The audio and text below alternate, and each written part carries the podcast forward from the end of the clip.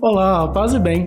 Esse é um podcast capuchinho, reflexões do Evangelho, partilhando da palavra que é a nossa regra de vida. Nesse momento, fique numa posição confortável, concentre-se e vamos juntos anunciar o Evangelho com a nossa vida. Paz e bem e boa reflexão. Olá, paz e bem, queridos ouvintes. Sejam bem-vindos ao Reflexões do Evangelho. Eu sou Igor Marcelo, assessor de comunicação dos franciscanos capuchinhos. E vamos juntos começar mais uma reflexão do Evangelho. E este é o nosso episódio de número 2 da nossa terceira temporada. O Evangelho que vamos refletir é o do segundo domingo do Advento, no ano B, em Marcos, capítulo 1, versículos de 1 a 8. Na reflexão de hoje, continuando a nossa jornada do Advento, o Evangelho nos fala sobre o mensageiro que foi enviado à frente de Jesus para preparar o seu caminho. Vamos chamar aqui o nosso amigo Feijão Júnior para nos ajudar nessa reflexão. Olá, Feijão Júnior, tudo bem? Olá, Igor, tudo bem? Paz e bem a você que nos acompanha. É, e de fato, nós estamos no capítulo 1 do, do Evangelho de Marcos, nos primeiros versículos, é bem a abertura do Evangelho de, de Marcos. E aí, Marcos, de todos os cenários que ele podia escolher para começar o seu Evangelho, ele escolheu o cenário do deserto que é um cenário tão, tão querido pela história do povo de Israel. Afinal de contas, foi pelo deserto que o povo deixou para trás a escravidão para abraçar o caminho da liberdade numa terra que lhe fora prometida. E a travessia desse deserto entrou para sempre na memória desse povo, que passou a ver nela, na, na verdade, como que uma metáfora de todo o, o caminho de travessia que nós fazemos na vida. Então Marcos escolhe esse cenário e ele coloca João Batista lá, exercendo a sua atividade é, batizadora com o povo, e é um evangelho, na, na verdade, em que Jesus não, não, aparece a não ser sendo referido indiretamente por João Batista, como nós vamos ver. Nesse segundo domingo, então, nós ainda estamos nesse cenário, não de uma preparação imediata para o Natal, mas de uma preparação um pouco mais longínqua, na, na verdade, o que continua em questão são os fundamentos da esperança daquela esperança escatológica que nos faz olhar para a ultimidade e para o sentido que a vida tem. Então, no, nos juntamos a João Batista, junto do seu Rio Jordão. Versículo 1: Início do Evangelho de Jesus Cristo, Filho de Deus. E Marcos começa assim mesmo, né? Essa introdução não é da liturgia, é do Evangelho. Início do Evangelho de Jesus Cristo, Filho de Deus. É, note que Marcos começa o texto com a palavra início, assim como Poderia ser princípio também, talvez princípio estivesse até melhor traduzido, que é a mesma palavra que o Gênesis começa, né? No princípio, Deus criou o céu e a terra. Então, não é por acaso, não é por acaso. Quando Marcos escolhe começar com a mesma palavra, na verdade, ele, ele uh, está como que repropondo o início das coisas, ou repropondo o princípio das coisas. Se o mundo começa com um princípio, lá quando Deus cria o céu e a terra, aqui o, a, o mundo recomeça com um novo princípio. E esse princípio é a boa notícia de Jesus, Cristo, Filho de Deus. Em outros momentos, nós já dissemos que Marcos tem uma pergunta na cabeça que ele vai procurar responder ao longo de todo o Evangelho, que é a pergunta sobre quem é Jesus. Afinal, ele quer apresentar Jesus exatamente como Cristo e como Filho de Deus. Então, essa, esse objetivo, esse resumo e ao mesmo tempo esse índice do Evangelho está impresso aqui no primeiro versículo. É o princípio da boa notícia de Jesus, que é Cristo e que é Filho de Deus. E aí ele segue. Está escrito no livro do profeta Isaías: Eis que envio o meu mensageiro à tua frente para preparar o teu caminho. E aí Marcos se equivoca, porque ele está dizendo que está citando Isaías, mas na verdade essa citação que ele coloca é do profeta Malaquias. De fato, no capítulo 3 de Malaquias existe esse verso: Eis que envio o meu mensageiro à tua frente. Algumas tra tra traduções trazem: Eis que envio o meu anjo à tua frente. Que não está mal, porque de fato, na, na raiz grega, é, angelos é mensageiro.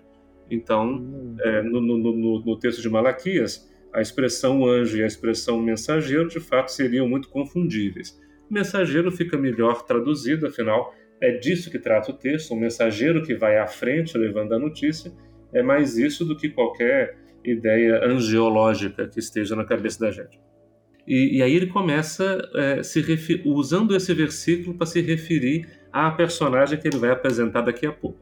Mas bom, ele disse que estava citando Isaías. E ele vai citar de fato Isaías logo em seguida. Esta é a voz que grita no deserto: Preparai o caminho do Senhor, endireitai as suas veredas. Então ele juntou aqui duas citações. Uma de fato é de Isaías. A voz que grita no deserto é de Isaías.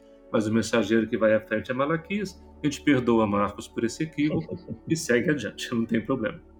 E aí, no, no versículo 4, ele apresenta finalmente quem é a personagem de quem ele está falando aqui. Foi assim que João Batista apareceu no deserto pregando um batismo de conversão. Ou seja, é, a voz que grita no deserto, o mensageiro que vai à frente, é João Batista batizando no deserto, pregando um batismo de conversão. Essa é a leitura que, que, que Marcos faz dele. E é a leitura que vai fundar essa compreensão de João Batista como precursor, né? que o mensageiro que vai à frente, de fato, é, Malaquias diz que Elias iria na frente do Messias para preparar o caminho dele. E aí está juntada essa, o, o, cumprimento dessa profecia está projetado aqui sobre a figura de, de João Batista. João Batista apareceu no, no, no deserto, pregando um batismo de conversão para o perdão dos pecados. Que a conversão aconteça no deserto, bom, isso o povo de Deus já sabe. Foi lá mesmo que o povo viveu seu próprio caminho de conversão, para que deixasse de ser um povo escravizado para ser um povo livre. O caminho da escravidão para a liberdade é um caminho que se faz é, com conversão, não é um caminho que se faz é, automaticamente, um caminho que se faz naturalmente. É um caminho que se faz com algum esforço. É preciso aprender a ser livre depois de tanto tempo de escravidão. O deserto foi a escola dessa liberdade para o povo.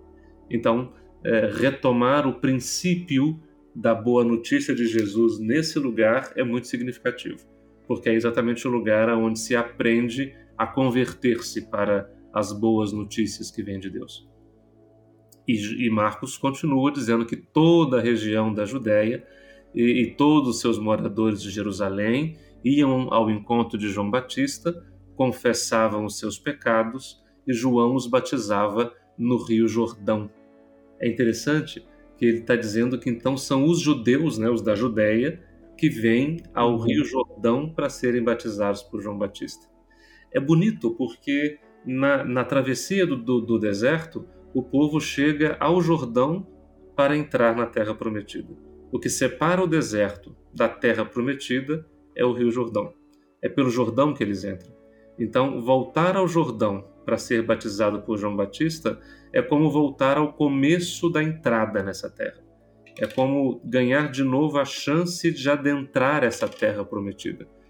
Terra que, em algum momento, embora seja a nossa terra, a terra prometida, pode passar a ser habitada como se nós fôssemos estrangeiros nela.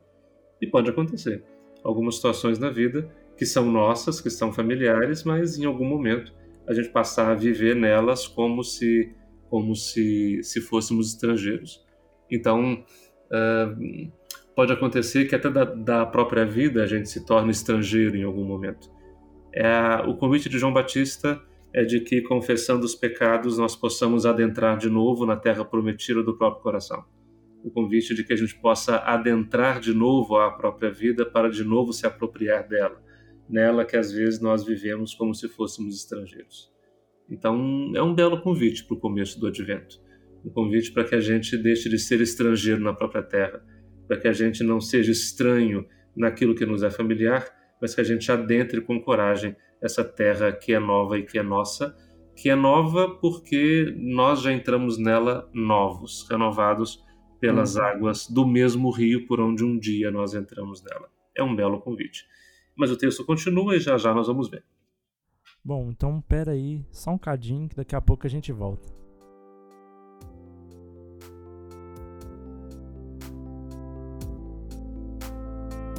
Espaço Frater, um ambiente fraterno onde promovemos cultura e espiritualidade franciscana, seja de forma física ou virtual, nos cursos e eventos ou ainda nos produtos de nossa loja. Saiba mais em espaçofrater.com.br.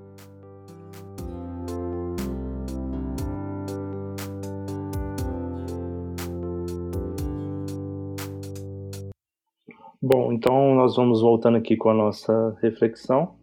E a gente parou naquela parte em que é, fala que o João Batista batizava os judeus no Rio Jordão, né? E faz Isso. também aquela alusão que de voltar ao início, né? Que eles passarem pelo Jordão para recomeçar, né? Isso mesmo. Então é um convite a um recomeço da vida. E ainda bem que essas chances existem. Seria muito penoso se fosse preciso carregar permanentemente o peso da vida inteira. Né? Ainda bem que a vida ela conhece caminhos de recomeço. Ainda bem que de tempos em tempos ciclos se fecham, ciclos se abrem e a gente ganha de novo a chance de recomeçar, quem sabe confessando os pecados e com passos mais firmes, mais honestos, mais puros, mais responsáveis. Né? Esse é o convite de João Batista. Mas o texto vai descrever um pouco mais João Batista e a descrição que Marcos faz é bonita. Versículo 6. E João se vestia com pele de camelo e comia gafanhotos e mel do campo. Quer dizer, João Batista não só vive no deserto, ele vive o deserto. Ele não só é, é, faz do deserto a sua casa, mas ele veste o deserto, ele come o deserto. Veja, é, um, é o deserto feito gente. Né? É uma, é, são essas, essas figuras que que se habituaram à, à, travessia da vida e fazem da travessia o seu lugar.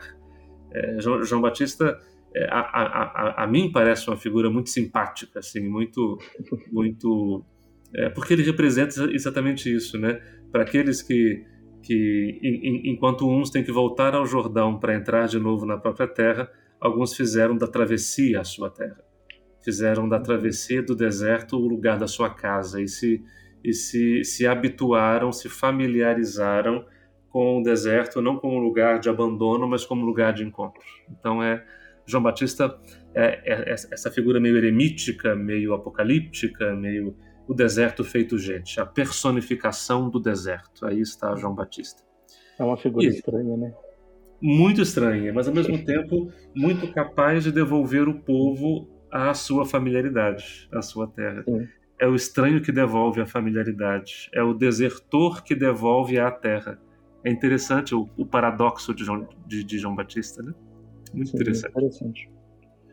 E ele pregava dizendo: Depois de mim vem alguém que é mais forte do que eu. Lembra? É, Marcos está uhum. usando o texto de Malaquias, ele é o mensageiro que vai à frente.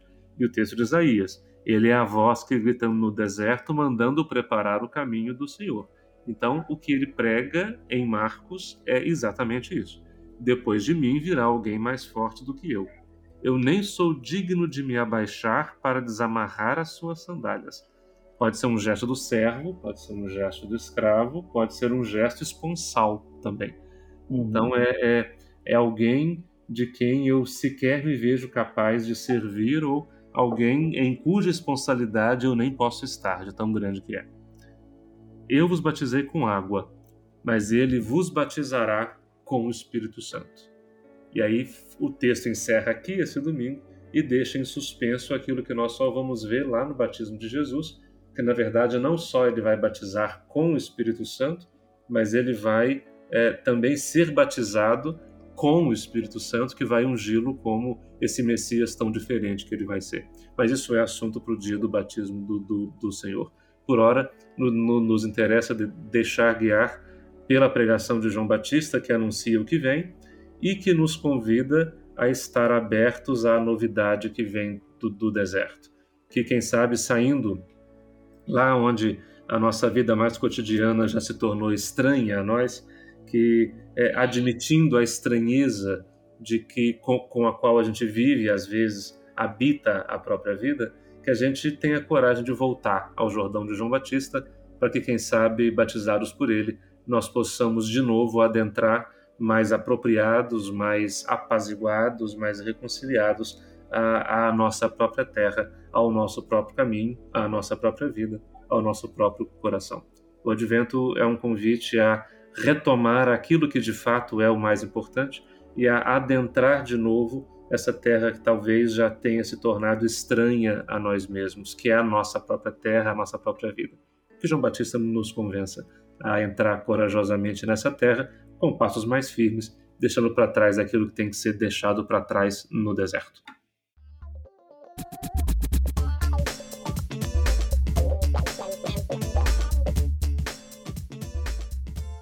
Bom, e assim chegamos ao final dessa edição do Reflexões do Evangelho.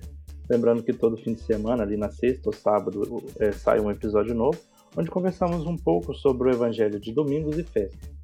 Agradecemos ao Frei João Júnior por mais esta reflexão. Frei, conta pra gente qual será o próximo Evangelho. Ah, pois é. Semana que vem nós vamos nos encontrar de novo com a figura de João Batista, só que em outro evangelho. Vai ser no Evangelho de João. E não estranhe, porque de fato, é, como o Evangelho de Marcos é um pouquinho mais curto, é, é, é muito comum que a gente, é, em Marcos, durante o, o, o, Evangelho de Marcos, a gente tenha um corte ou outro para inserir um texto de João. Isso vai acontecer mais de uma vez. E na semana que vem isso já acontece. O texto é do capítulo 1 do Evangelho de João. Nós vamos ler os versículos 6 a 8 e os versículos 19 a 28. Esse é o corte que a liturgia propõe é um texto um pouco mais longo com João Batista, em que o evangelista dá voz a João Batista para que ele possa apresentar um pouco melhor esse que vem depois dele. Isso nós vamos ver semana que vem.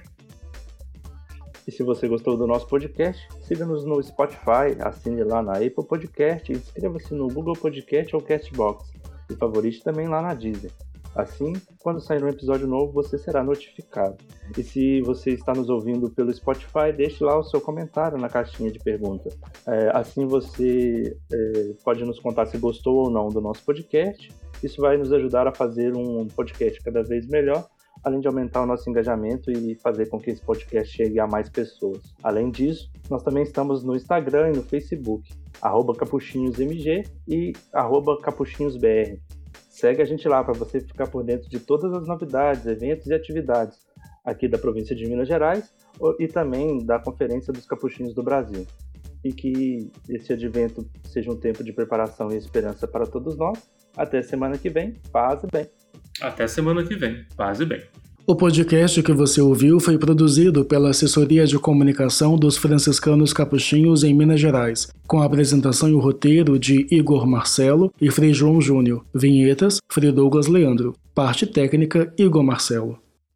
Você acabou de ouvir mais um programa da Capcast, Central de Podcasts dos Capuchinhos do Brasil. Paz e bem.